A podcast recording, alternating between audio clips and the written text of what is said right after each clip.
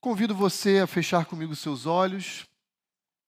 Nós vamos interceder a Deus suplicando pela nossa manhã de aula também, para que o Senhor nos ensine, para que o Senhor molde a nossa compreensão a respeito desse tema que nós vamos trabalhar e abordar aqui juntos hoje, para que o Senhor seja honrado, para que as nossas vidas sejam transformadas pela Sua palavra e, e todos esses motivos também sejam alcançados pelo favor de Deus. Vamos orar. Pai, muito obrigado por essa manhã, obrigado por esse dia agradável, pela comunhão que nós podemos ter uns com os outros aqui nesse ambiente. Obrigado por cada família dessa igreja e obrigado pela experiência que o Senhor nos tem dado de juntos aprendermos mais de temas tão relevantes e importantes dos nossos dias, Senhor. E pela maneira como o Senhor tem nos ajudado a compreender esses assuntos a partir da cosmovisão bíblica, da tua perspectiva sobre eles. Pai, por favor, usa as nossas vidas, dá-nos um ambiente realmente de crescimento, não de críticas, um ambiente de edificação, e que as nossas vidas, a nossa fé seja de fato alicerçada na tua palavra. Senhor, nós queremos te agradecer pela chegada do Vicente e suplicar tanto pela Fabi, quanto pelo Éder, quanto pelo Vicente, para que o Senhor dê a eles saúde, alegria, prazer, e eles possam ter alta o quanto antes e irem de volta para sua casa e ali, Senhor, a descansarem e desenvolverem naturalmente suas vidas. Obrigado pela chegada do Vicente, por essa vida preciosa aos teus olhos.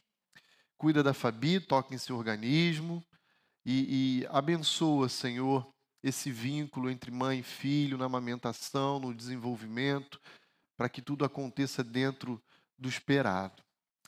Senhor, nós queremos suplicar pela Tati, que se encontra no AOC também, Rogamos que o Senhor toque em seu organismo, que o Senhor cuide da saúde dela.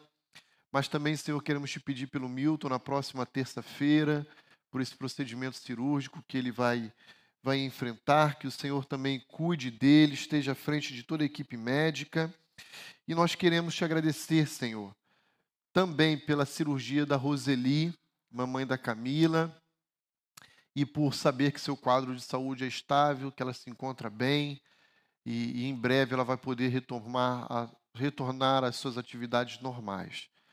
Obrigado, Pai, porque o Senhor nos deu a oração como um, um instrumento, uma ferramenta de nos relacionarmos contigo. E através da oração, podemos abrir o nosso coração, derramar diante de Ti nossos anseios, preocupações, com a segurança de que o Senhor não apenas nos ouve, Pai, mas o Senhor também responde a cada uma das nossas súplicas.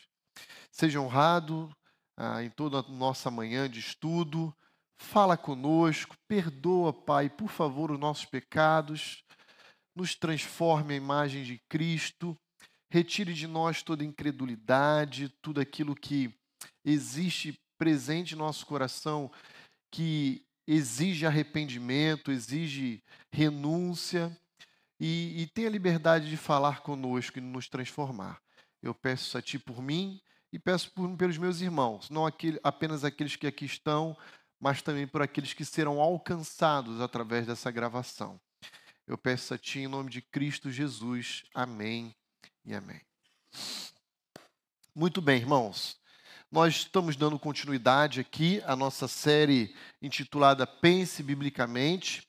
E o nosso desejo é compreender, a partir da perspectiva bíblica, aquilo que, ah, no contexto secular, numa abordagem humanista, é rotulado como sendo um distúrbio ou um transtorno mental. Sempre lembrando que, dentro dessa abordagem humanista, a, a grande resposta que é dada ao homem diante dos seus dilemas é que todo o sofrimento que nos alcança decorre, em alguma medida, de algum tipo de desequilíbrio físico-químico que acontece na nossa região cerebral. Alguns, inclusive, ah, recorrem à etiologia genética para dizer o seguinte: que há uma predisposição genética hereditária para determinado distúrbio na sua vida. A nossa abordagem aqui vai ser abordagem bíblica. Nós não estamos preocupados tanto como a ciência humana, a abordagem secular, compreende esse distúrbio. Nós estamos preocupados em olharmos a partir da lente das Escrituras como Deus as enxerga e qual o remédio ou antídoto que ele oferece para os dilemas das nossas almas, tá bom? Então, já falamos aqui rapidamente no nosso primeiro encontro que a Bíblia é suficiente e se ela é suficiente, não preciso de absolutamente mais nada além dela para lidar com os meus desafios pessoais, as minhas mazelas. Falamos sobre a depressão, que é um verdadeiro eclipse da alma, ele ah, escurece a beleza da vida. Falamos, falamos sobre TDAH, sobre crise ou transtorno de ansiedade. Falamos ah, já cinco temas, se não me falha a memória. Agora nós vamos abordar aqui o último, e semana passada nós falamos sobre o TEI, que é o transtorno explosivo intermitente, que nós estamos acostumados como sendo acesso de raiva ou ira, tá bom? Ah, quero apresentar hoje um tema um pouco diferente, mas não se enganem, não é incomum, ele é muito frequente. E eu já tive contato com pessoas que tiveram que lidar em suas vidas com esse tema também.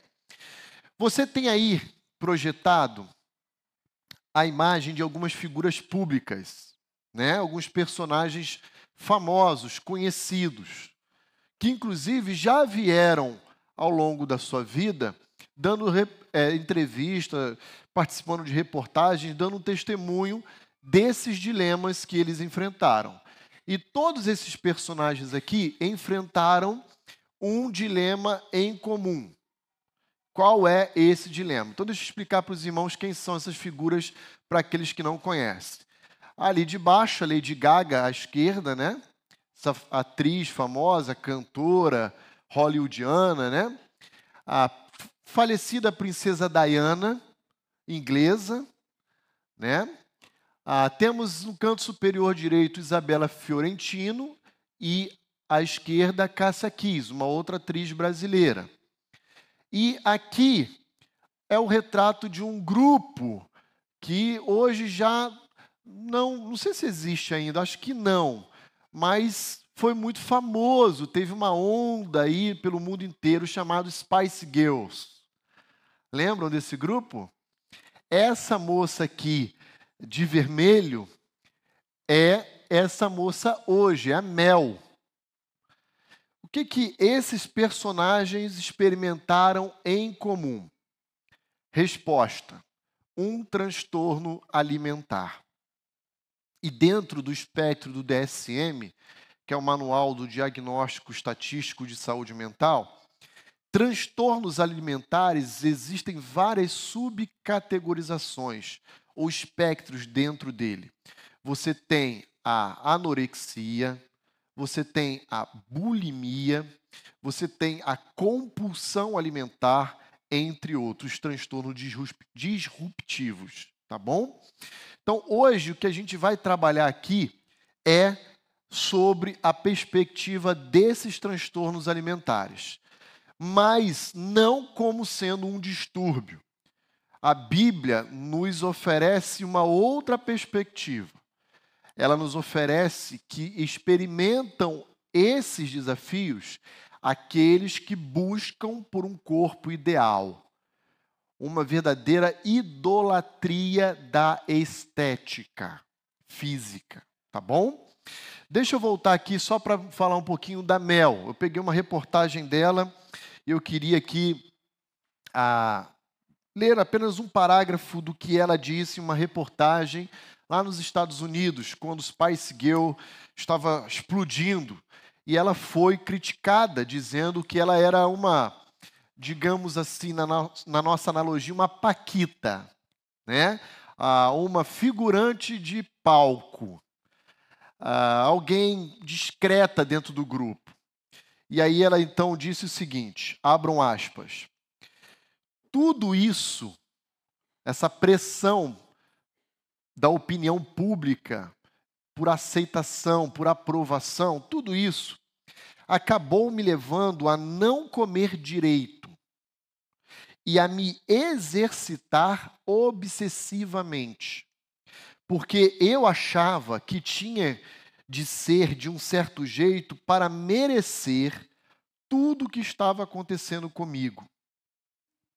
Para ser uma estrela, eu tinha que ser perfeita. E este foi o meu jeito de buscar a perfeição. Então, veja aí como que ela lidou com a, a sua fama, né? a sua projeção, a sua visibilidade ah, no contexto dos Estados Unidos e do mundo. Ela então se sentiu pressionada a se alimentar menos, exercer mais atividade física para obter aprovação estética da opinião pública para que ela possa então nutrir uma admiração pelos seus seguidores e assim por diante. Muito bem, então cada uma daquelas personagens, em alguma medida, teve que lidar com esses desafios. Deixa eu apenas explicar aqui para os irmãos como esses distúrbios são classificados. A anorexia não deve ser confundido com a bulimia, muito embora há comportamentos semelhantes. Então, o que, seria a anorexia, pastor? A anorexia é a privação da ingestão de alimentos,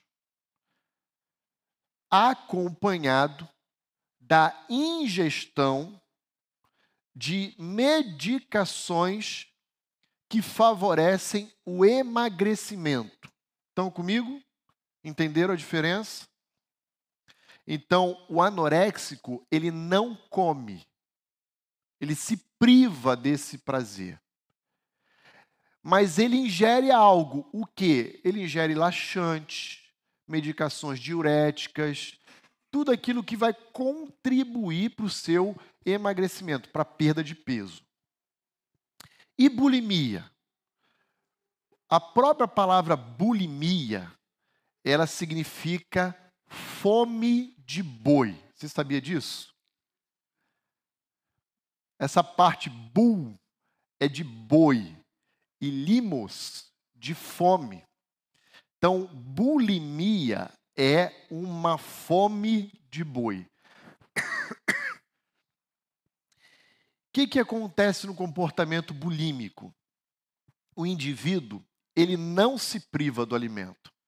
Ele come de tudo em abundância. Porém, ele usa mecanismos compensatórios para expelir aquilo que ele ingere. Então ele ele recorre a induções de vômito, ele recorre a medicações diuréticas, laxativas e assim por diante. Então, enquanto o anoréxico não come, o bulímico come em abundância. Mas na sequência, quando ele se sente saciado, o que, que ele faz? Ele pede licença, ele vai ao banheiro e ele bota para fora. É algo terrível, irmãos. Algo terrível. Há uma estimativa, a partir de estudos clínicos, que de 15 a 20% das pessoas que sofrem com anorexia acaba vindo a óbito. Infelizmente. 20% seria algo em torno de uma pessoa a cada cinco, né?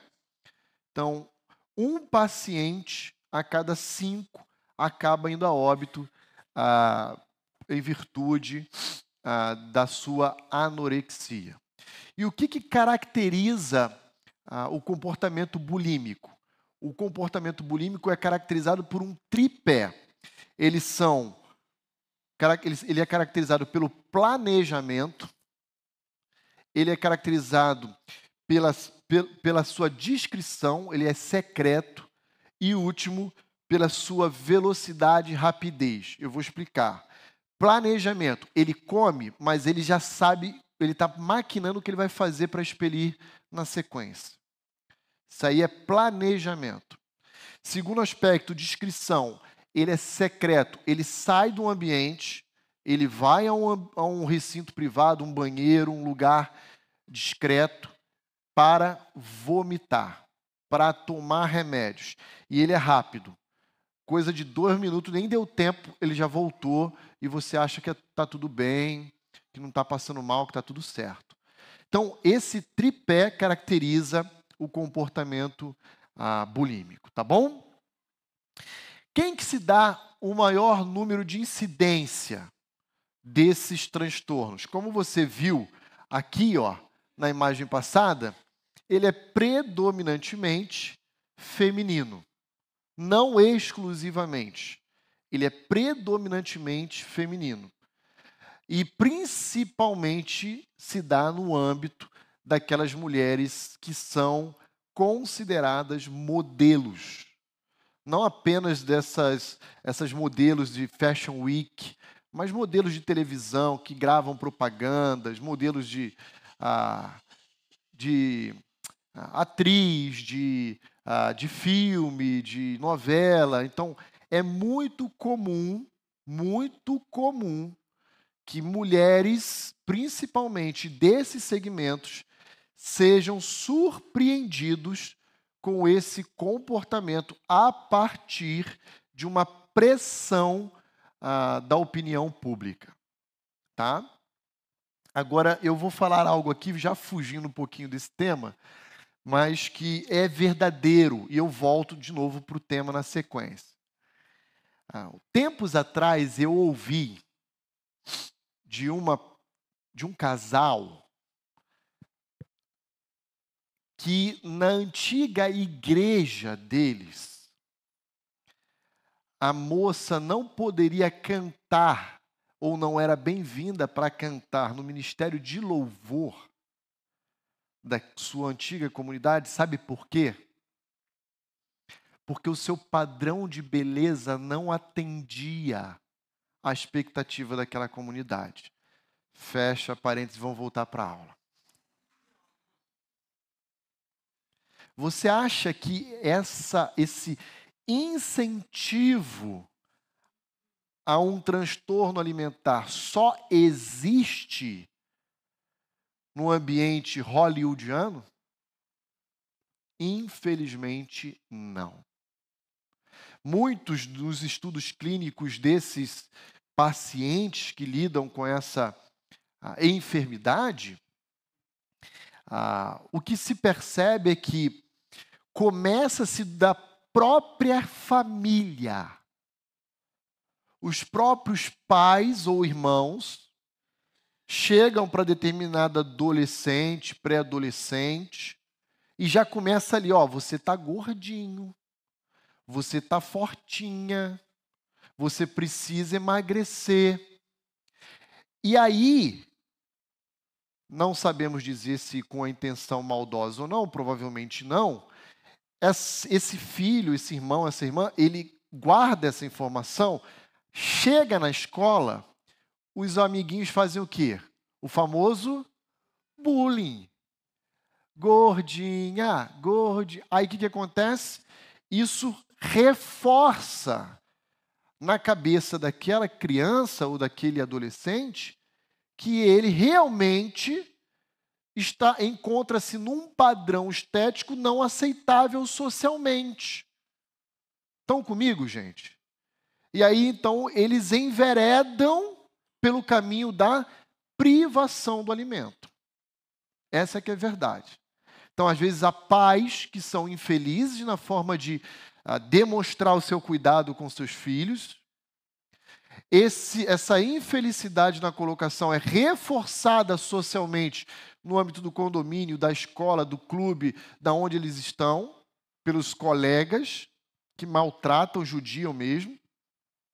E isso vai desembocar num reforço negativo, no sentido da pessoa se sentir encorajada realmente a, a não se alimentar ou se alimentando botar para fora. Então, tem que ter muito cuidado e muita atenção em tudo isso, tá bom? Até aqui tranquilo, isso aqui é apenas a parte introdutória. Todo mundo, tudo bem? Alguém aqui já conheceu alguém que enfrentou esse tipo de problema? Ok, alguns irmãos, eu também. Eu também. Pessoas, às vezes, de 1,70m, pesando 33 quilos. Pele e osso. Muito bem. Então, vamos falar ah, da lente bíblica, que é a busca pelo corpo ideal. Ok? Principais razões que acabam levando o indivíduo a um comportamento dito de transtorno alimentar ou a um comportamento anoréxico bulímico. Então veja aí, se eu fosse construir uma árvore, agora estou mudando, tá? Aqui seriam as raízes dessa árvore. E qual é, talvez, um dos fundamentos ou principal? Está aí, ó, a vaidade, bem como a cobiça. Ah, há uma impressão falsa na mente e no coração dessas adolescentes, jovens, dessa, desses indivíduos, que perfeição, beleza, é sinônimo de magreza. Há esse link associativo de equivalência. Bonito é alguém magro. Perfeito esteticamente ou aprovado e aceitado socialmente é alguém magro. Slim. É, é, é sinônimo na mente e no coração dessas pessoas. Aliás, aqui uma história que me veio à mente agora. Ah, foi uma brincadeira, mas muito infeliz, de uma, de uma irmã há tempos atrás, não é aqui nessa igreja, fiquem tranquilos, mas estávamos lidando com um caso é, de uma pessoa que estava com HPV, aquela bactéria, não sei se é vírus ou bactéria, é aquele elemento lá indesejável no estômago, né? E, e aquele indivíduo estava perdendo peso e perdendo peso, até que um dia essa irmã ah, comentando sobre esse indivíduo comigo, brincando, disse assim: Ah, pastor, até que seria bem-vindo o HPV em mim. E eu disse assim: Como assim? Ah, perdeu uns quilinhos. E eu falei: Não, não faça isso. Que brincadeira de mau gosto. Não, não é assim que funciona, né? Aí ela falou: Não, eu sei, eu estou brincando, pastor, estou brincando. Mas. Oi? H. pylori. H. pylori. Eu falei HPV. Ah, HPV. H. pylori. Perdão. Ato falho meu, irmãos. Ato falho meu. H. pylori. Thaís me socorreu aqui. Eu estou falando com tanta naturalidade, nem percebi. Muito bem. Ah, e é uma bactéria, né? Bactéria, então acertei. Tem que tomar antibiótico, tem todo um ciclo de acompanhamento, a perda de peso. Então, primeiro, primeira razão que eu queria destacar: vaidade. Há uma falsa compreensão, acompanhado sempre de uma cobiça, como se fossem dois lados de uma mesma moeda. Tá bom? De um lado você tem a vaidade, do outro a cobiça. E o que seria a cobiça? Esse desejo descontrolado de ser algo que nós idealizamos para nós, como padrão de perfeição estética. Então, essa é uma das razões. Segunda, desejo de autogratificação. E o que, que eu quero dizer por isso? Uma preocupação ah, de me sentir bem comigo mesmo, com uma estima elevada. Independente se isso, para acontecer, vai transgredir normas. Como, por exemplo, o próprio hábito alimentar. Então, é um desejo de autogratificação. Eu estou preocupado com a minha, o meu bem-estar físico, ah, com ah, a minha autoestima, com a aceitação pública né, ou social. Terceiro elemento, desejo de controlar, manipular e revelar a minha insatisfação. Ah, eu não, eu não me aceito do jeito que eu tô. Então eu tenho o controle e eu vou meter o dedo na goela e vomitar. Eu vou comprar um laxante e vou tomar. Eu não vou aceitar essa condição. Então o que, que a gente aconselha? Procure um profissional nutricionista, né? Procure um personal trainer, faça uma reeducação alimentar, faça atividades físicas, faça todo um acompanhamento, né? Ah, que você tem à sua disposição. O caminho não é esse que você pensa que pode ter, de controle, de governo da sua própria vida. E por último aqui, preguiça e soluções instantâneas. Agora aqui eu vou tocar num ponto nevrálgico e eu não quero ser mal compreendido. Então vamos lá, deixa eu explicar. Existe hoje, dentro da área da saúde, uma cirurgia chamada bariátrica. Então eu vou tocar aqui, mas não é para ninguém se sentir acusado de nada. Até porque aqui dentro da igreja tem várias pessoas que já passaram por essa cirurgia. Entenda o que eu vou dizer. Uma coisa é a cirurgia bariátrica ser aplicado pelo médico para pessoas que têm disfunções orgânicas. Outra coisa é eu me submeter a uma cirurgia bariátrica porque eu não quero abrir mão da minha glutonaria, da minha, do meu sedentarismo, ah, da minha preguiça e quero fazer as coisas de uma forma mais fácil. Na época que eu era militar, eu tive um comandante no navio onde eu servi, que ele era exatamente esse perfil. E ele fez a bariátrica. E eu estou falando, sei lá, 18, 20 anos atrás. E depois ele teve seríssimos problemas após a cirurgia, porque a sua cabeça continuava funcionando como a de um glutão. Então, o que, que eu quero dizer aqui? Que existem ferramentas médicas que são muito bem-vindas para quem de fato precisa delas. E há outros caminhos que são muito mais saudáveis e recomendáveis do que uma mesa cirúrgica, até porque uma cirurgia dessa natureza tem risco altíssimo de morte. Então, o que a gente quer aqui falar é: precisamos pensar melhor sobre o quando é bem-vindo uma cirurgia e quando essa cirurgia é um ato de mutilação de automutilação. Então existem pessoas que comem, comem, comem, chegam no médico e dizem: Eu preciso emagrecer, mas eu não consigo, minha rotina não me permite, na verdade, ela não quer. E aí então pede para passar por uma cirurgia. E o médico fala ainda assim para ela: Você ainda precisa ganhar mais 20, 30 quilos para você poder chegar no mínimo para a gente poder operar você. É um convite para a glutonaria. Opa, mas 20 quilos era tudo que eu precisava. Chego em casa, compro um, aquele pacote assim, de 5 litros de sorvete e já começa a empreender esforços naquele mesmo dia da consulta. Não é por aí. Então, minha palavra à Igreja Batista Vida Nova é: tomemos cuidado Tomemos cuidado para que a gente não recorra a isso aqui, ó, a soluções imediatistas, instantâneas,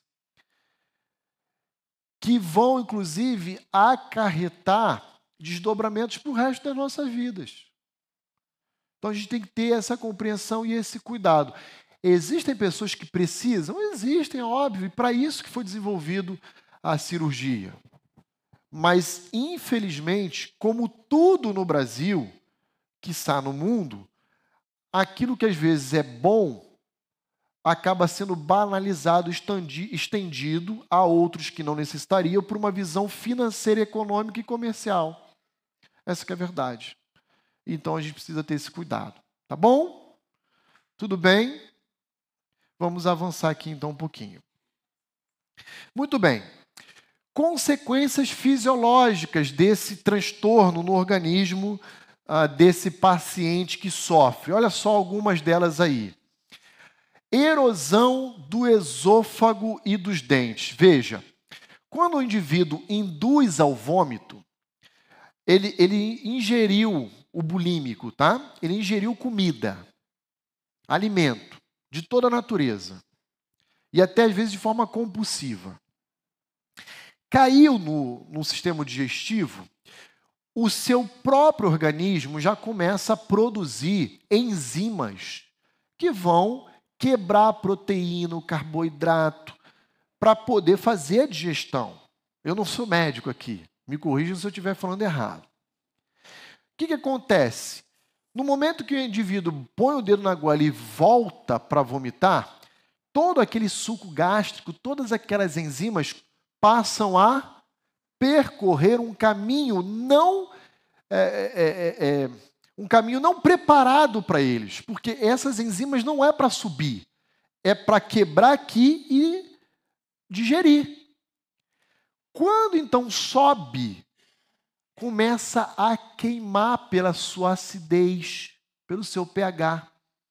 E aí a gente ouve aquela famosa expressão de, chamada refluxo. E aí começa a queimar o canal esofágico aqui. E quando chega na boca para expelir, o que, que acontece?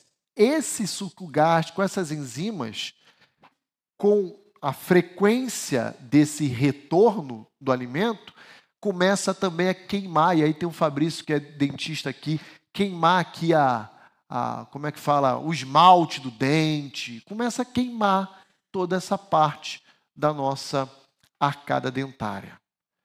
Erosão do esôfago e dos dentes. Isso é muito comum, tá? Não estou falando de um vômito. Um vômito não vai causar isso.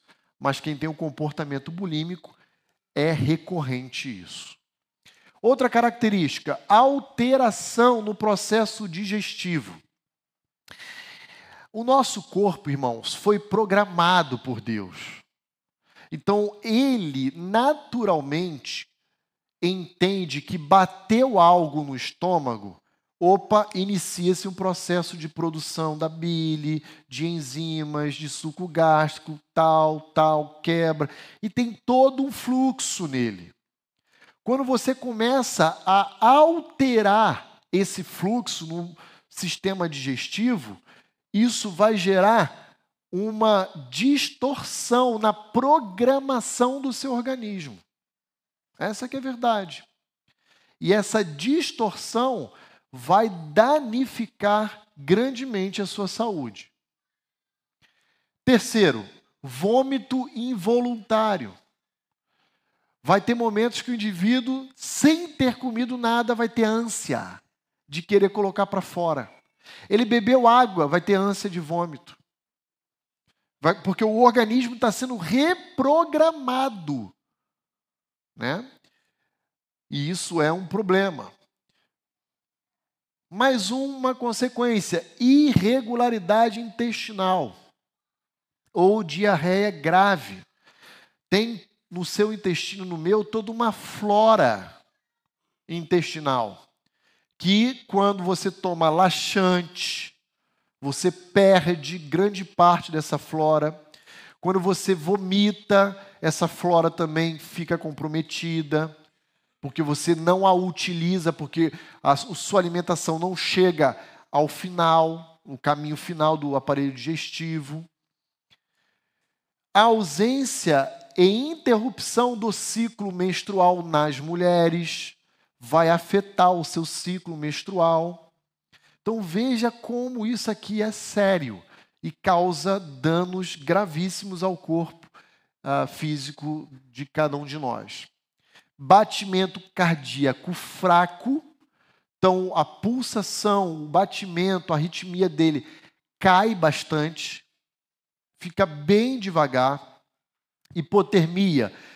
A pessoa fica com calafrios. Na sequência, eu já coloquei queda de temperatura. Distensão abdominal. O indivíduo também fica com essa parte, porque ele perde peso, pelancuda, é, volátil, né? fragilizado. Queda da pressão sanguínea. A pressão cai bastante, em vez de ser o tradicional ali 12 por 8, né? alguma coisa próxima a isso, cai a níveis bem baixos. E por último, crescimento de lanugo. Não sei se você já ouviu falar nisso, mas são ah, peluzinhos, filimentos pelo corpo, pela pele do indivíduo. Começa a gerar esses pelos, né? Ah, o buçozinho, a pele, pelo corpo inteiro, perna e braço também. Tudo isso aqui são consequências fisiológicas de quem experimenta ah, esses transtornos alimentares. Até aqui tudo bem, queridos? Então vamos entrar agora com Bíblia, né? Que é o que interessa. Agora vamos ver quais são os princípios e as orientações que a palavra de Deus nos oferece e que ela nos coloca à disposição para ajudar pessoas que se encontram nessa condição, nesse estado. Então veja aí algumas considerações bíblicas essenciais. Aqui eu vou pedir ajuda de vocês na leitura de algumas passagens. Olha só. Primeira consideração que você não pode descartar: não existe mandamento na Bíblia para que alguém seja magro, como é a impressão daqueles que têm como padrão de beleza a magreza. Não existe um mandamento na Bíblia para que eu e você sejamos magros. Mas existe o quê? Orientação para sermos. Há uma diferença nisso aí. Sim ou não? Olha como, olha como a Bíblia tem resposta. Então é aqui que a gente precisa uh, se apegar nela. Então Vou pedir que alguém abra sua Bíblia em 1 Coríntios 6, versos 19 e 20. 1 Coríntios 6, versos 19 e 20.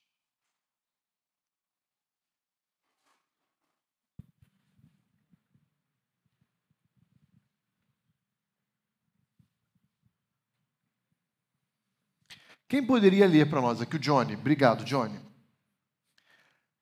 Opa, ah, oh, desculpa, lá atrás então. Depois o próximo eu peço para o Johnny.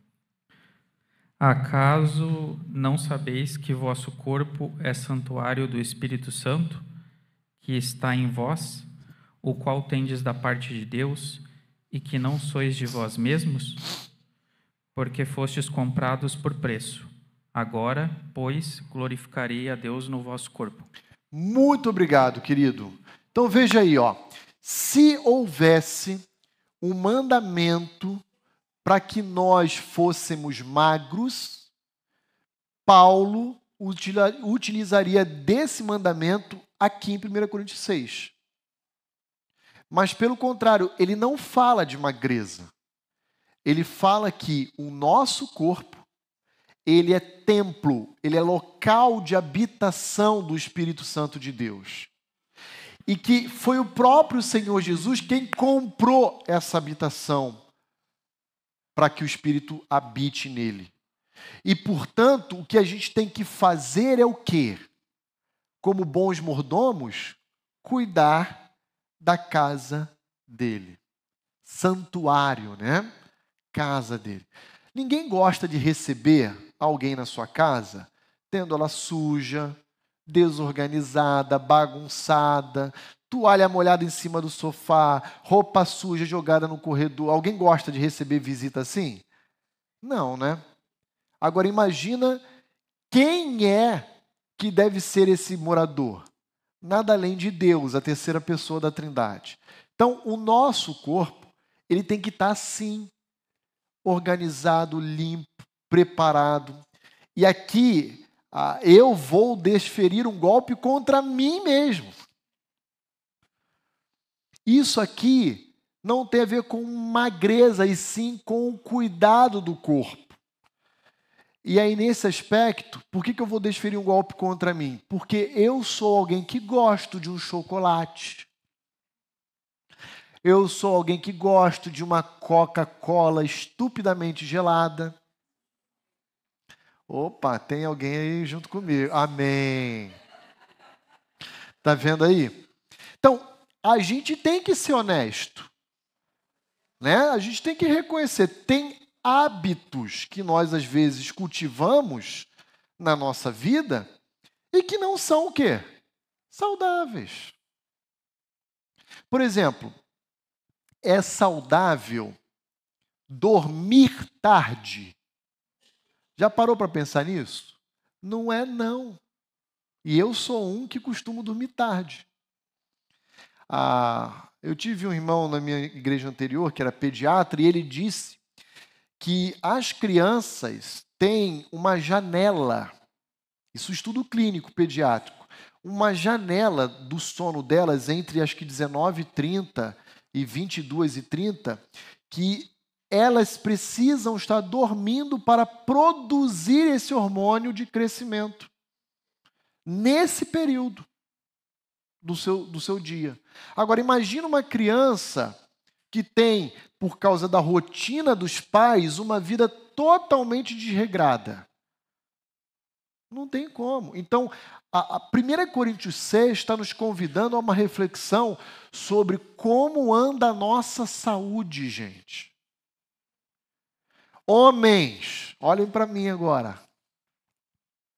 A gente precisa fazer exame a gente precisa ah, fazer exercícios físicos, a gente precisa se alimentar além do churrasco de salada, legumes, verdura. A gente precisa diminuir ou zerar né, a ingestão de açúcar aí como refrigerante. A gente tem que ter esse cuidado. Então, a minha palavra não é para a igreja, é para mim também a Bíblia não diz para nós que a gente tem que ser magro. E sim que a gente tem que ser saudável. Então você encontrou alguém que está lidando com isso, com a anorexia, com a bulimia, com a compulsão alimentar. Você tem que dizer para ela assim: por quê?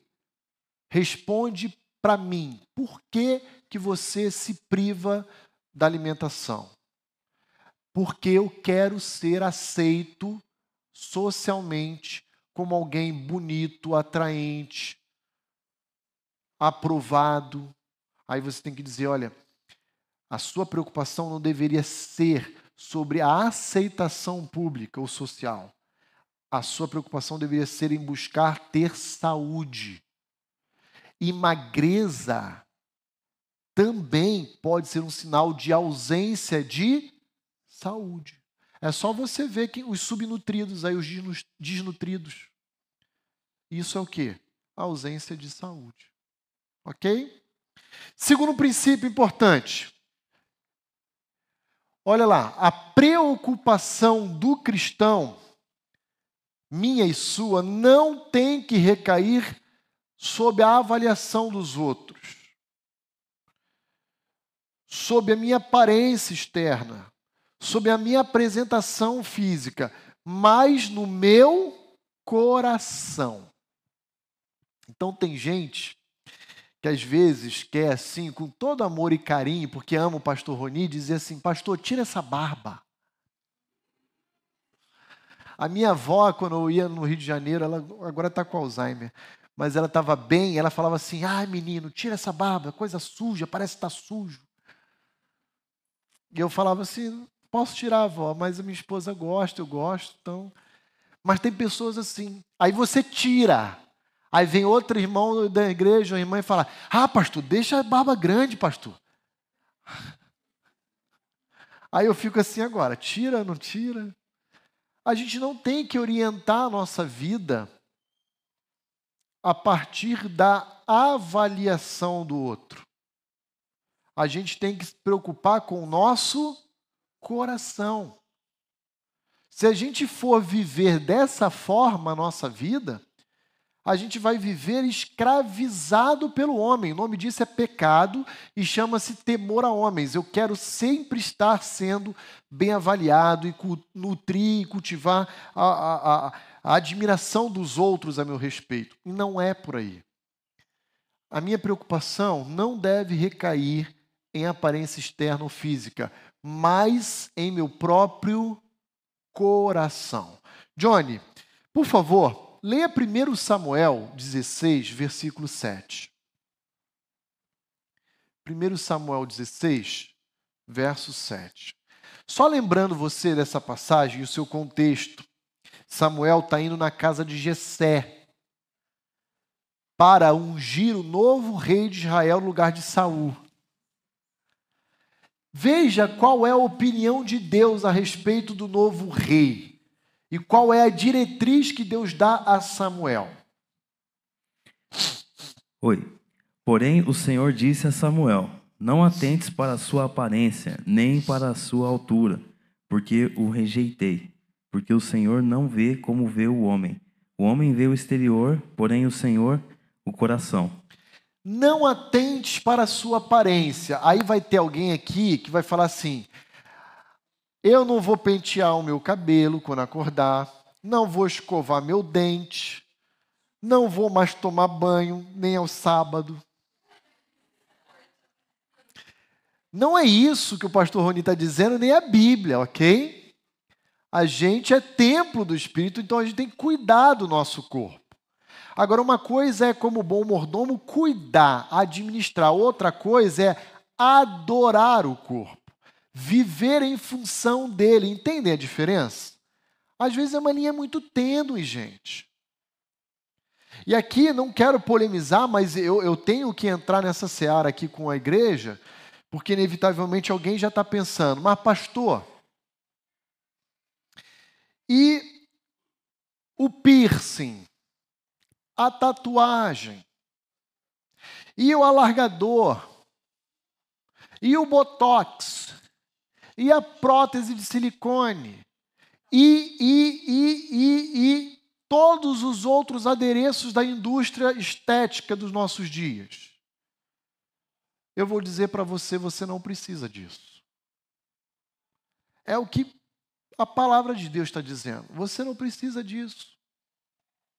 Uma coisa é, eventualmente, uma pessoa que sofreu um acidente no trânsito e foi mutilado, colocar uma prótese. Uma mulher, por exemplo, que teve um câncer de mama e teve que retirar a mama, colocar uma prótese após o seu tratamento. Uma coisa é isso. Outra coisa é eu querer turbinar o meu corpo para chamar a atenção dos outros, para me sentir desejada pelos homens. Né? Aí é a busca pelo corpo ideal. Aí já é a seara da idolatria do corpo. Não é uma questão de necessidade, é uma questão de embelezamento, de adorno. E aí eu vou pedir que alguém leia 1 de Pedro 3, versos 3 e 4. Exatamente, Lisandra, é isso mesmo. Vamos lá. 1 de Pedro 3, versos 3 e 4. Quem poderia ler para nós aqui? Sônia, obrigado, Sônia. Olha lá a palavra do apóstolo Pedro às mulheres da Ásia Menor. Não seja o adorno da esposa o que é exterior, como frisado de cabelos, adereços de ouro, aparato de vestuário. Seja, porém, o homem interior do coração. Seja, porém, o homem interior do coração, unido a incorruptível traje de um espírito manso e tranquilo, que é de grande valor diante de Deus. Não seja o adorno da esposa o que é exterior. Sabe o que é adorno? O enfeite. A, a sua beleza, a sua marca distintiva, a sua apresentação. Mais o que? Um coração de grande valor diante de Deus. Isso aqui, irmãos, quando Pedro está escrevendo, provavelmente ele está reverberando o ensino de Deus a, Samuel de 1 Samuel 16, que o Johnny leu. Olha, Samuel, você vai ver na casa de Jessé homens grandes, fortes. Não se preocupe com isso. Eu quero aquele baixinho, ruivinho ali, esmiuçado, que é pastor de ovelha. Eu quero aquele ali, pode ir lá ungir ele. Porque vocês estão acostumados a pensar que o valor reside na aparência exterior. Mas eu não estou preocupado com isso. Eu estou preocupado com o coração. Como que nós devemos ajudar alguém que luta com o transtorno alimentar? Ajudando ela a perceber o seu coração, que é desesperadamente corrupto, enganoso, que prega e ensina o tempo inteiro mentiras a nós mesmos, dizendo: você não vai ser bem aceita, você precisa fazer isso para você ser aceita. Jovens, adolescentes. Ah, não é possível. Você não faz isso, você não faz aquilo, você não botou uma tatuagem? Ah, não, careta. Tem que parar com isso. O nosso coração é que tem valor diante de Deus. E isso não exclui que eu me apresente, me vista bem, que eu tome banho, que eu corte o cabelo, que eu penteie o cabelo, que eu passe um batom. Ok? A semana passada eu estava com os pastores aqui no sábado conversando com ah, os adolescentes. E eles, nós tivemos um final de tarde aqui de bate-papo, com dúvidas, né? Ah, e naquela ocasião eu estava falando para os adolescentes de uma moça que eu conheço, também não é daqui, fiquem tranquilos, que ela diz que ela não consegue ir dormir sem antes tomar banho, pentear o cabelo, passar batom para dormir. Para dormir. E passar um perfuminho assim, para dormir. Eu já sou o oposto. Eu já não tomo banho, não penteio o cabelo, estou brincando. Mas ali a gente consegue perceber exatamente o que? Quem governa o coração. Ah, não. Eu quero que meu marido deite ao meu lado e durma sentindo meu cheiro, vendo a esposa bonita, bela, tal, tal, tal, tal. A gente precisa ter esses cuidados para que isso não tome o nosso coração. Ok? Já são 10 e 5. Deixa eu passar mais um ponto e a gente sai para o intervalo. Terceira consideração bíblica essencial a respeito dos transtornos alimentares. O alvo na vida do cristão não deve ser agradar o homem ou obter a aprovação social. O nosso alvo de vida deve ser o quê? Agradar a Deus. É óbvio que se minha esposa falar, amor, essa blusa não ficou legal em você, troca, eu vou trocar. Mas se eu estou apresentável, não importa se o grupo onde eu vou vão dizer, vão dizer, ah, pastor, o senhor tem que mudar de blusa, tem que botar uma outra calça. Eu não tenho essa preocupação. Eu não tenho que ser aceito pela opinião dos outros. E às vezes a gente se escraviza essa condição. O alvo da nossa vida deve ser a opinião de Deus. Então vai lá comigo, 1 Coríntios 10, 31. E outra pessoa, Romanos 8, 29, para a gente sair para o intervalo. 1 Coríntios 10, 31, quem pode ler para nós? Aqui, irmã Célia, aqui à minha esquerda. Obrigado, já tenho o microfone. E outra pessoa, Romanos 8, 29. Uhum. 1 Coríntios 10, 31. Né? 31, uhum. isso. Portanto, se vocês comem ou bebem ou fazem qualquer outra coisa, façam tudo para a glória de Deus. Como você deve aconselhar um anoréxico? Você tem que chamar ele e falar assim: olha, você precisa se alimentar, porque esse é um dos meios que você vai glorificar a Deus em sua vida. Viram aí? Quer comais, quer bebais, quer fazer quaisquer outras coisas, vocês devem fazer para quê? Para ser aceito pelos outros, é isso? Para obter aprovação social pública, para ser admirado pelo seu fã-clube, igual a moça dos Spice Girls, é isso? Não. É para que Deus seja exaltado. Romanos 8, 29. Quem pode ler? Aqui. Thaís, obrigado. Porquanto aos que de antemão conheceu, também os predestinou para serem conformes à imagem de seu filho, a fim de que ele seja o primogênito entre muitos irmãos. Obrigado, Thaís. Olha o que esse texto está dizendo. Porquanto aos que de antemão conheceu, e Deus já nos conhece antes de Gênesis 1:1, antes da fundação do mundo, o que, que ele fez? Olha para o texto. Também nos. Repete, por favor, quero ouvir. Ah, tá. Então não fui eu que falei, foi a igreja. E ele fez isso com qual objetivo? Para sermos semelhantes a Jesus. O desejo de Deus, para mim e para você, é que a gente seja igual ao filho dele. E o filho dele vivia de forma a fazer o quê? A agradar a Deus. Ele se alimentava? Se alimentava. E ele fazia isso para a glória de Deus? Sim, e é assim que nós também devemos viver a nossa vida. Ok? Até aqui, dúvidas, comentários?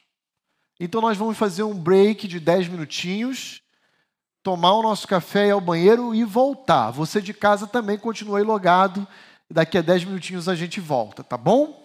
aqueles que nos visitam, que estão aqui no nosso meio, vocês são nossos convidados, vamos lá na frente da igreja, tomar lá um cafezinho, comer uma bolacha, um biscoitinho, a gente volta em 10 minutinhos. Visto, tá bom? Deixa eu avançar aqui com os irmãos, considerações bíblicas essenciais a respeito dos transtornos alimentares. Quarta consideração é a seguinte: nenhum de nós estará corrigindo um problema substituindo o pecado da glutonaria pelo da vaidade. Nós temos que estar focados em termos de cuidado do corpo, em termos de saúde. E não comermos de uma forma desregrada e depois, como é o caso do comportamento bulímico, utilizar algum mecanismo compensatório. Até aqui no intervalo, um irmão me procurou para compartilhar também que é extremamente comum pessoas ah, que estão sofrendo algum tipo de depressão ou desânimo, recorrer a uma compulsão alimentar. Então a pessoa só come, come, come, não sai do sofá, não sai da cama, come, come, come, come, come, come. Está desanimado com a vida e come, come, come, come. A Bíblia chama isso de glotonaria. É um indivíduo glutão. Nós temos que estar focado não com a beleza, com o padrão social de beleza. Nós temos que estar focado em termos de saúde. O quanto determinado alimento vai contribuir ou não para o meu bem-estar físico, por ser santuário de Deus, onde o Espírito Santo habita. Aqui eu poderia citar Eclesiastes 1, versículo 2 Vaidade de vaidades, diz o pregador, tudo é vaidade. Correndo um pouquinho, Cristo já nos libertou. E, portanto, não devemos nos submeter a nenhum tipo de escravidão, nem mesmo a escravidão da comida. Eu não sei se você conhece pessoas que mudam o seu humor se chega a hora do almoço e o almoço atrasa.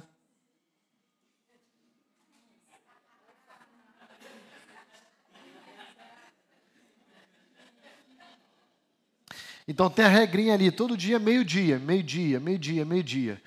Determinado dia, a comida atrasou, teve imprevisto, vai sair meio-dia e meia. Pronto, é 30 minutos de murmuração no deserto, igual Israel. Mas por quê? Mas tinha que ter se programado, mais isso, mais aquilo, mais aquilo outro, eu estou passando mal. Ah! E vende o seu direito de primogenitura igual Esaú. Fala, eu não vou aguentar, eu vou morrer. E aí você vende por um prato de lentilha. Né? Então, Cristo já nos libertou. Romanos 6, abra lá comigo, versículos 15 e 16. Romanos 6, versos 15 e 16. E daí? Havemos nós de pecar porque não estamos debaixo da lei e sim da graça? De modo nenhum. Não sabeis que daquele a quem vos ofereceis como servos para obediência, desse mesmo a quem obedeceis sou servos, seja do pecado para a morte ou da obediência para a justiça? Romanos 6 está mostrando que a gente não está mais debaixo de lei, a não ser a lei de Cristo. E a gente não precisa voltar a esse jugo, nem mesmo no aspecto alimentar. Você conhece a lei mosaica? A lei mosaica tinha uma dieta específica para os judeus, dizendo o que poderia comer, o que não poderia comer. Paulo vai dizer: nós não estamos debaixo da lei mosaica, e sim da graça, mas nem por isso também podemos comer de tudo e, e sermos escravo do nosso ventre. Porque agir assim seria voltar ao debaixo, a, a estar debaixo do jugo da escravidão. Essa é a ideia aqui presente em Romanos 6. Por último, olha só que, que detalhe importante. Ter fartura de alimentos não é razão para se comer em excesso. Tem pessoas e aqui eu me, eu, eu, pelo menos me vem à memória mais homens do que mulheres, tá? Ele vai lá naquele rodízio da churrascaria. E aí ele fala assim: quanto é que é o rodízio? Ah, chuta um valor aí. R$ 69,90. O cara já comeu igual um camelo e aí ele fala assim: não, ainda estou no 39,90. Tem mais 30 aqui ainda para entrar. Já está saindo carne pelas narinas, pelo ouvido. E o cara, não, traz um cordeiro. Não, traz javali. Traz... O que, que tem mais de exótico aí? Traz e põe na mesa. E tem homens que falam assim: eu não vou na churrascaria com a minha esposa. Por quê? Porque elas não comem só vai dar prejuízo. Então vou ter que comer dois rodízios por ela.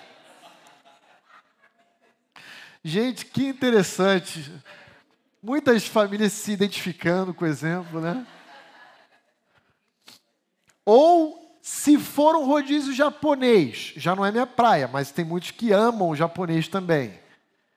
Então, camarada, moça, vai, vai, vai, vai ter fartura de alimento não justifica a prática da glutonaria. Ok? Você pode comer de tudo, mas não deve comer em excesso. Entenderam isso? Estão comigo, gente?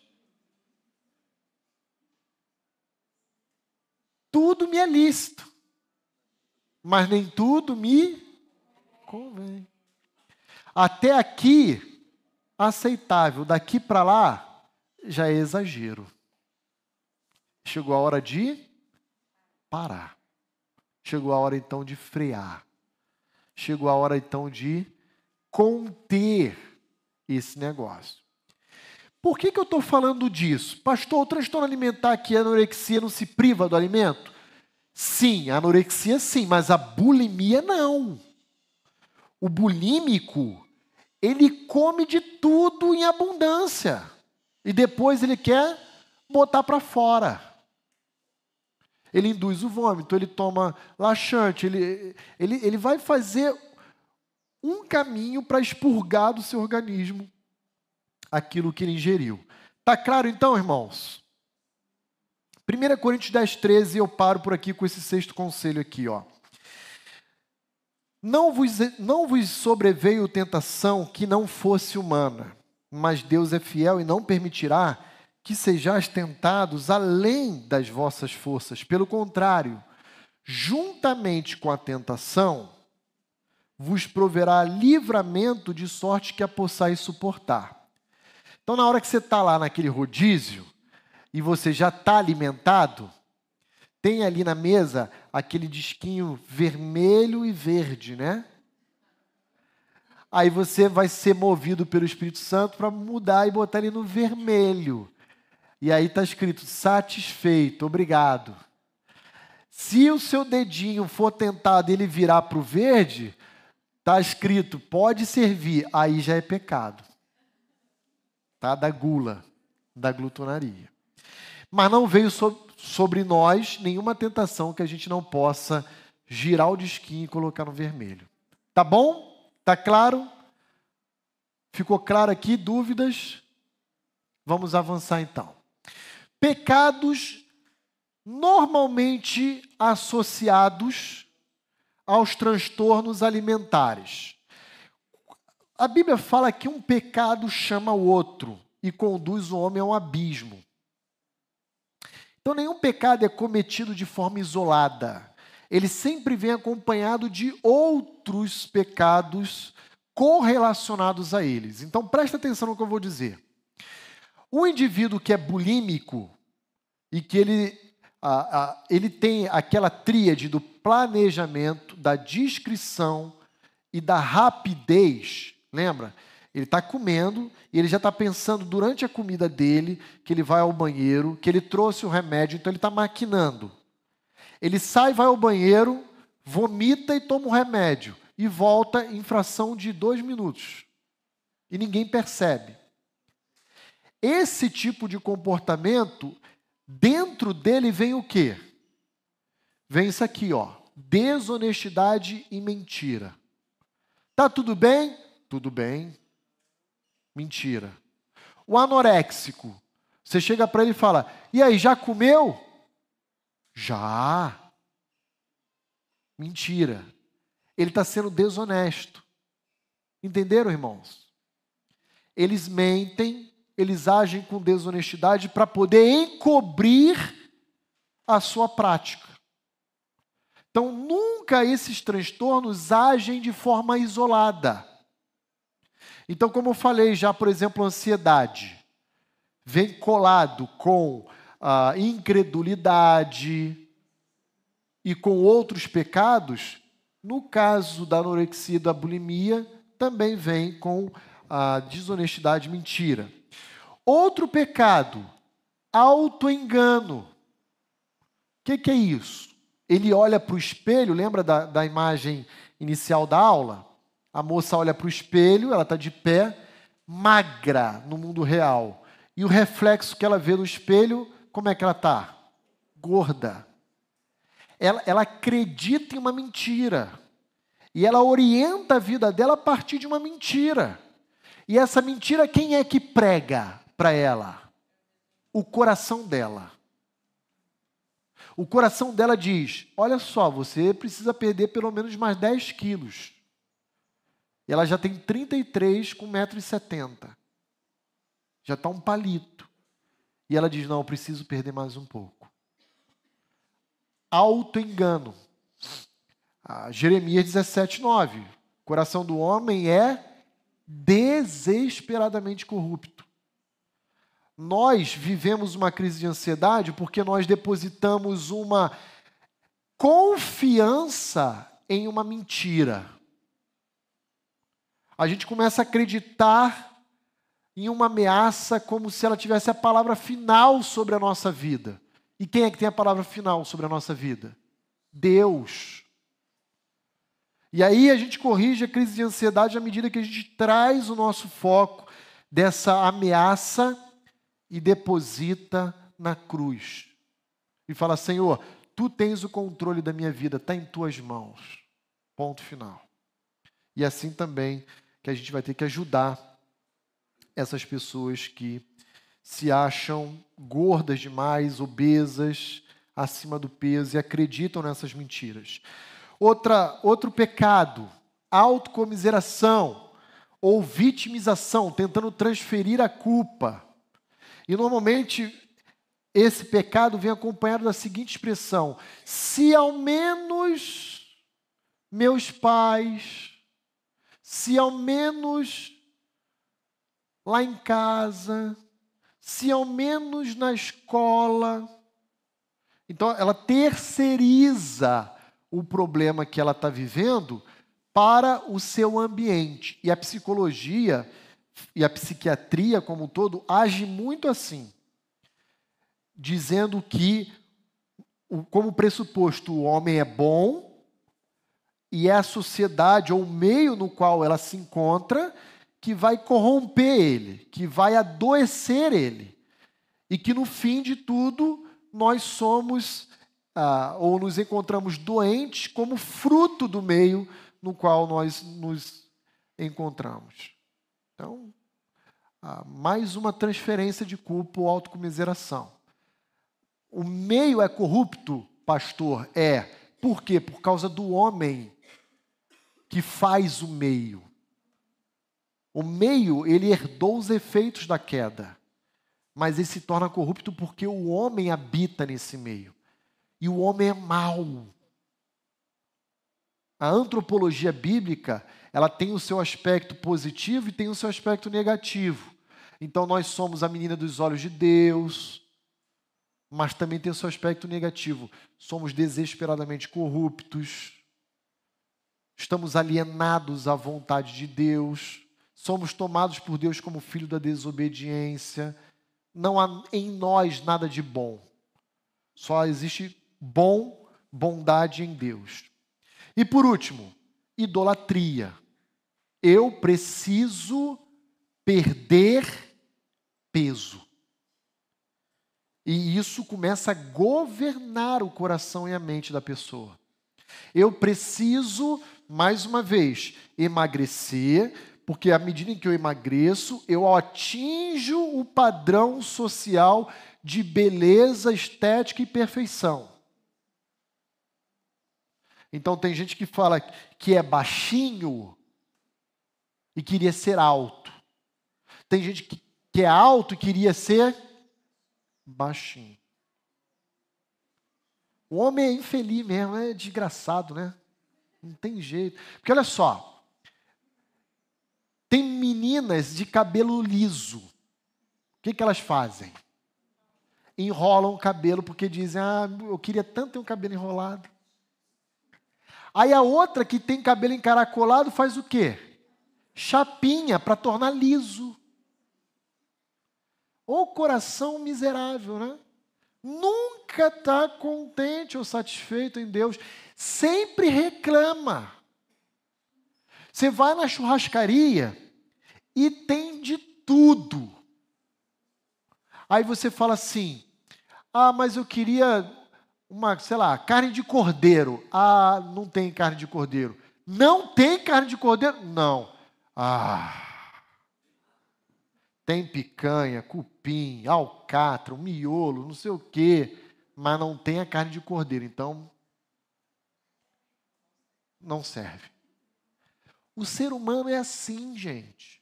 A gente naturalmente sempre está insatisfeito e descontente com a gente mesmo. Eu olho, acordo assim no espelho, olha, assim aquela cara inchada, borrachuda, cheia de pé de galinha. Eu falo para minha esposa assim: você é um amor mesmo. Por quê? Porque você me ama. Você continua me amando. Olha só, essa coisa, essa feiura aqui, né? E minha esposa graciosamente diz: Nada, você é um gato. Aí eu digo a ela: Só não pode mentir. Que aí mentir é pecado. Aí vai ser mais um pecado aqui relacionado aos demais. Vamos avançar, queridos.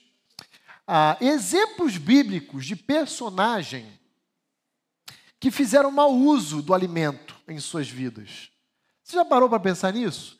Existe uma teologia bíblica de Gênesis e Apocalipse sobre alimentação.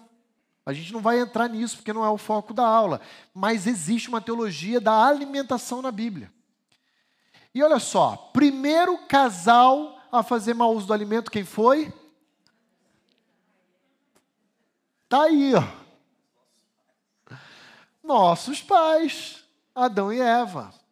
Olha, vocês podem comer de todas as árvores, Gênesis 2, 16, 17, que se encontram no jardim, exceto aquela ali.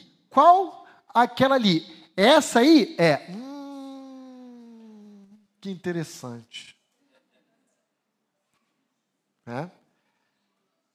Adão e Eva, Gênesis 3,6. Tomou o fruto da árvore do conhecimento do bem e do mal comeu e deu ao seu marido que estava com ele, e ele comeu. Olha um segundo exemplo aí, ó. Nós brincamos.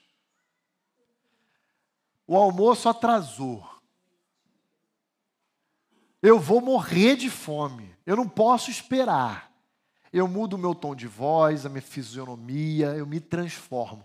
É, é, deixa eu ler essa passagem com os irmãos. Abra lá comigo, por favor. Gênesis 25. Essa passagem aqui é terrível, irmãos. Gênesis 25. Eu tenho que ler essa passagem, não posso deixar passar.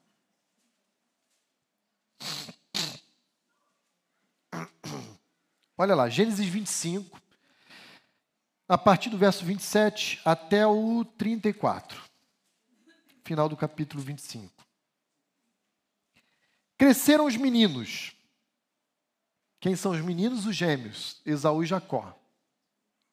Esaú saiu perito caçador, homem do campo. Jacó, porém, homem pacato, habitava em tendas. Isaac amava a Esaú, porque se saboreava da sua caça. Está vendo aí?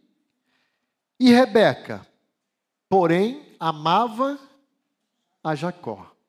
Já temos um problema nessa família. Qual é o problema nessa casa?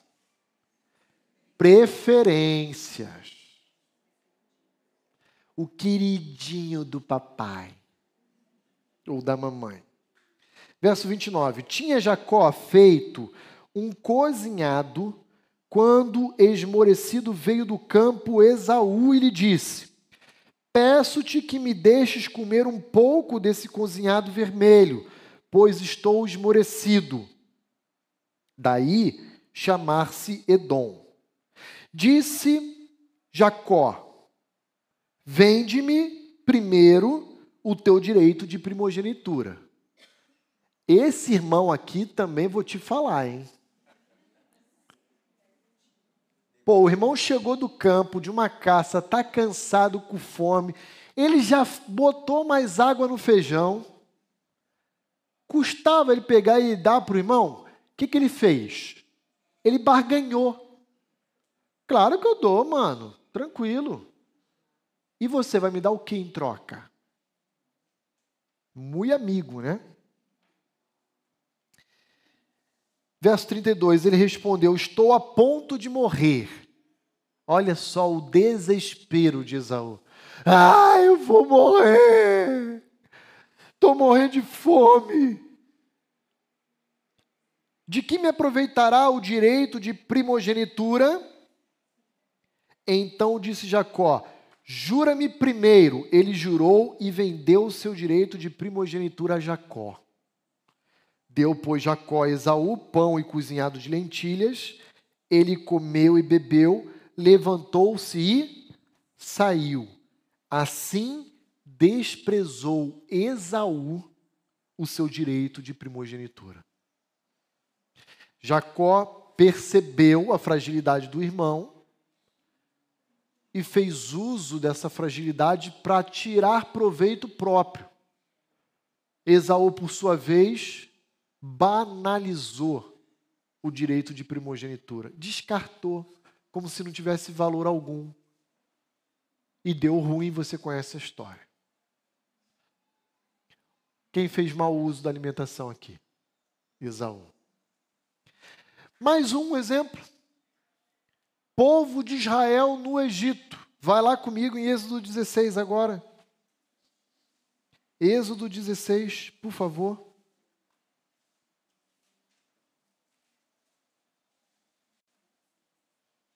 Vou ler aqui a partir do versículo 1, tá bom?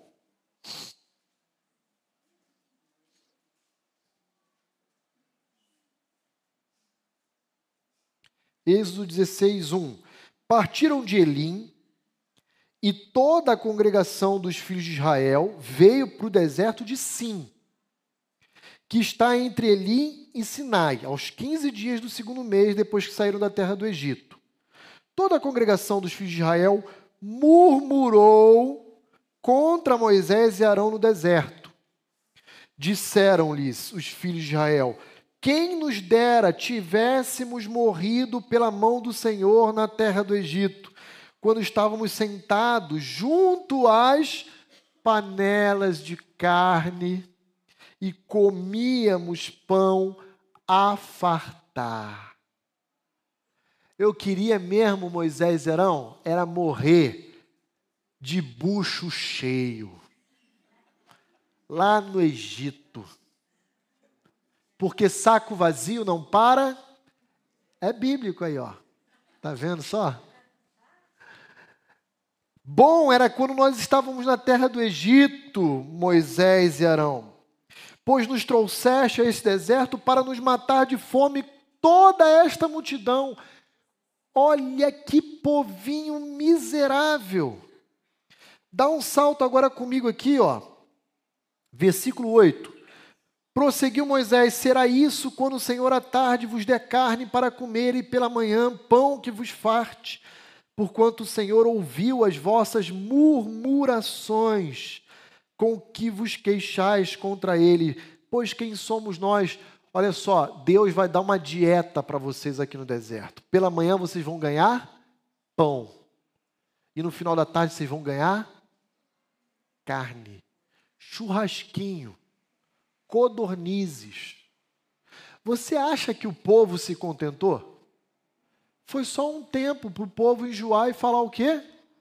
Ah, ah, não aguento mais pão, não aguento mais churrasco o ser humano sempre é um ser insatisfeito e descontente, ingrato e murmurador, e assim por diante.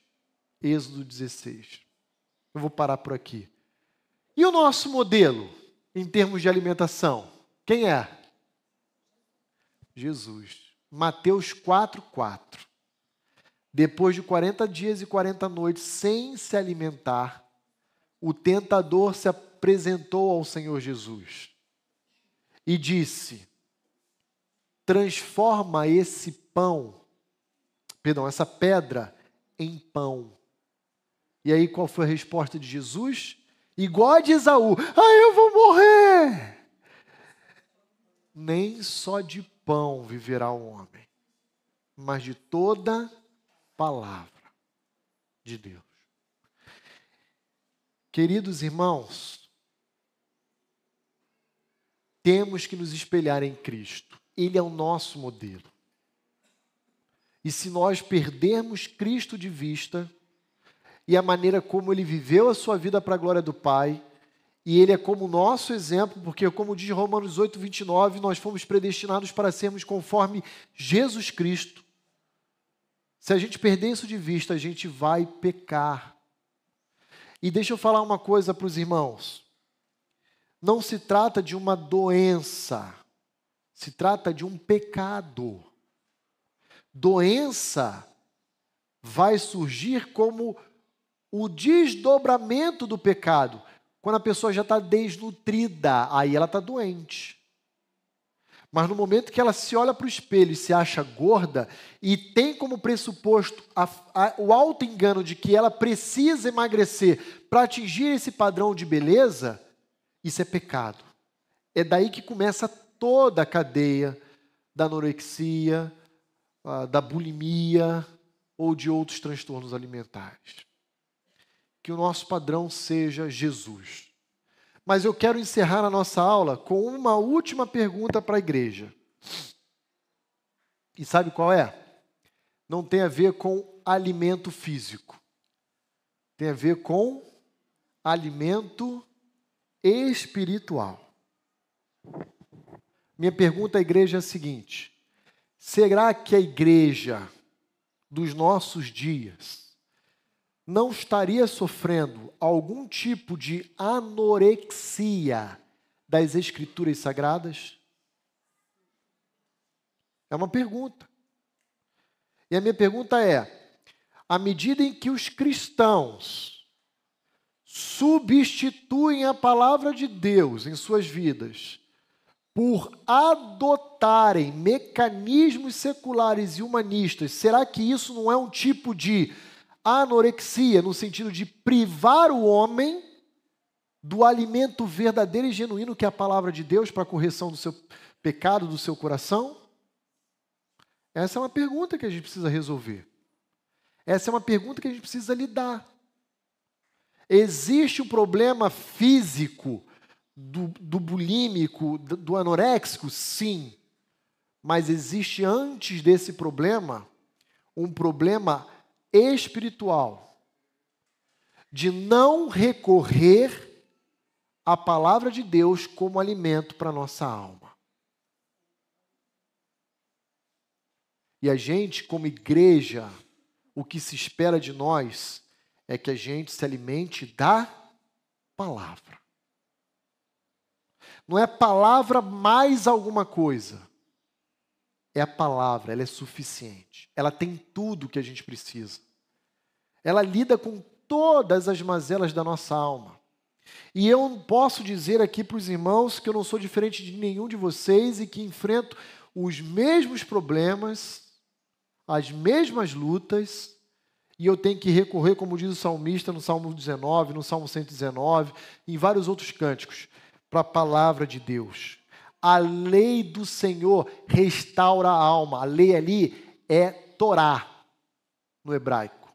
E Torá, muito mais do que lei, é instrução. São os conselhos de Deus. Ela que vai restaurar a nossa alma do pó, da depressão, da ansiedade, ah, da anorexia e de tudo mais. Termino lendo uma última passagem que se encontra em 2 Timóteo, 2 Timóteo 4 de 1 a 5. Se você quiser acompanhar, por favor, pode acompanhar aí na sua versão. Olha o que diz 2 Timóteo 4, de 1 a 5. Conjuro-te, Timóteo, perante Deus e Cristo Jesus, que há de julgar vivos e mortos pela sua manifestação e pelo seu reino prega a palavra, insta, quer seja oportuno, quer não seja oportuno, corrige, repreende, exorta com toda longanimidade e doutrina.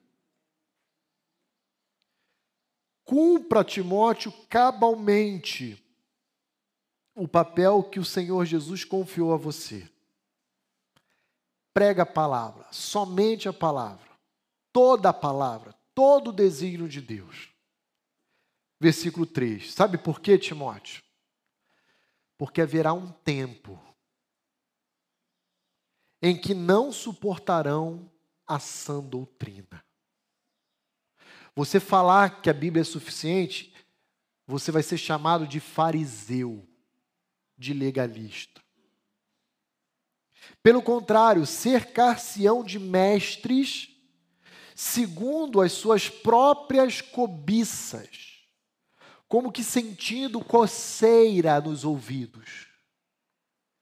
Sabe o que, que os homens vão fazer? Procurar líderes que falem aquilo que eles querem ouvir e não aquilo que a palavra de Deus ensina. Porque aquilo que a palavra de Deus ensina causa alergia, causa coceira, causa feridas. E se recusarão a dar ouvidos à verdade. Eles vão se recusar a reconhecer a palavra de Deus como autoridade final e única. Não é uma autoridade, é a única autoridade sobre o coração do homem. E vão preferir acreditar em Papai Noel, em gnomos, em unicórnios. Porque o texto diz: entregando-se a fábulas.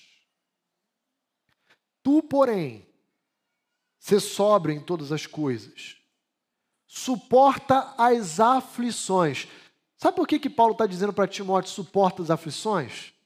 Porque para ele cumprir o papel dele, o que ele vai colher é retaliação. Mas Paulo vai dizer: suporta firme aí, faze o trabalho de um evangelista. Evangelista aqui não é evangelização, é de alguém que prega o evangelho como suficiente. Cumpre cabalmente o teu ministério. Nesse aspecto, vamos parar por aqui. Mas fica como reflexão: se os cristãos não estão desnutridos da palavra de Deus, e por, e por exatamente estar, estarem desnutridos, abraçam, acolhem em suas vidas qualquer outra proposta. Tem crente supersticioso. Tem crente que lê horóscopo.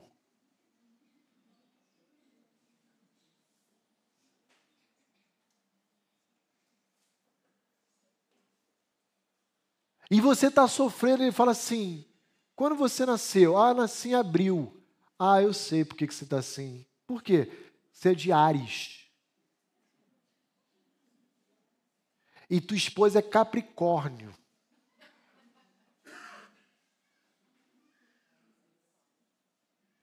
Se a igreja de Cristo não estiver se alimentando da palavra de Deus, qualquer outra coisa vai ocupar o coração dos crentes. Fábulas, histórias, contos, mitos. Porque o homem vai precisar depositar a sua esperança em alguma outra coisa. E o nosso papel como igreja, como cristão, é dizer ao mundo que Deus tem a resposta para todos os problemas do homem, sem exceção todos os problemas do homem. A Bíblia é suficiente. É o nosso Criador que nos formou. E Ele nos dá todas as diretrizes. Amém? Vamos parar por aqui. Alguma dúvida aí no chat, Isaías? Alguma consideração adicional? Aqui no salão, nada. Os irmãos estão bem quietinhos. Então tá bom, nós vamos orar encerrando a nossa EBD de hoje. Algum irmão gostaria de orar? Pode falar, Isaías. Um pedido de oração. Quem que faz? É, bom dia, irmão. Peraí. Ah. Deixa eu abrir aqui. É o Santos da Silva. Ah, o irmão Luísio. Irmão Luísio. Irmão Luísio. Bom dia, irmãos. Peço oração por mim porque estou sentindo muita dor na região do pescoço. Ok, então, irmão um Luiz. momento de oração aí. Vamos orar pelo irmão aí. Alguém no salão gostaria de encerrar esse tempo com alguma oração final? Ok, irmãos, então eu oro. Vamos orar. Obrigado, Pai, por essa manhã, pela oportunidade que o Senhor nos deu juntos de olharmos a Tua palavra, examinarmos ela e aprendermos sobre como nos comportar diante dos transtornos alimentares. Obrigado por sermos lembrados pelo Senhor que o nosso corpo foi comprado pelo Senhor Jesus na cruz do Calvário, e que uma vez que o nosso corpo passou a ser propriedade e habitação do teu Santo Espírito, devemos zelar por ele com um cuidado minucioso, com, com toda a responsabilidade que nos é exigida do Senhor. Queremos colocar diante de Ti a saúde do nosso irmão Aloísio, suplicar, Senhor, pelo seu organismo, pelo seu corpo, por esse desconforto físico na região do pescoço, que o Senhor o alivie, que o Senhor o conduza, se necessário for a médicos, e ele possa ter todo amparo necessário para a, a resolução desse desconforto no seu pescoço. Cuida dele, da sua família, abençoa o nosso dia. Permita, Senhor, com que essas verdades que aqui trabalhamos estejam escritas em nossas mentes e corações e que a gente volte aqui na próxima semana aprendendo tantos, uh, tantos outros transtornos à luz da tua palavra. Que essas verdades, Senhor, possam reverberar na igreja de Cristo no sentido de encorajar, de dar esperança, de orientar e encorajar aqueles que sofrem, cada um nessas áreas. Abençoa-nos ao longo do nosso dia e traga-nos também logo mais à noite para um tempo de celebração e adoração ao teu nome. Eu peço isso por mim e pelos meus irmãos, em nome de Cristo Jesus.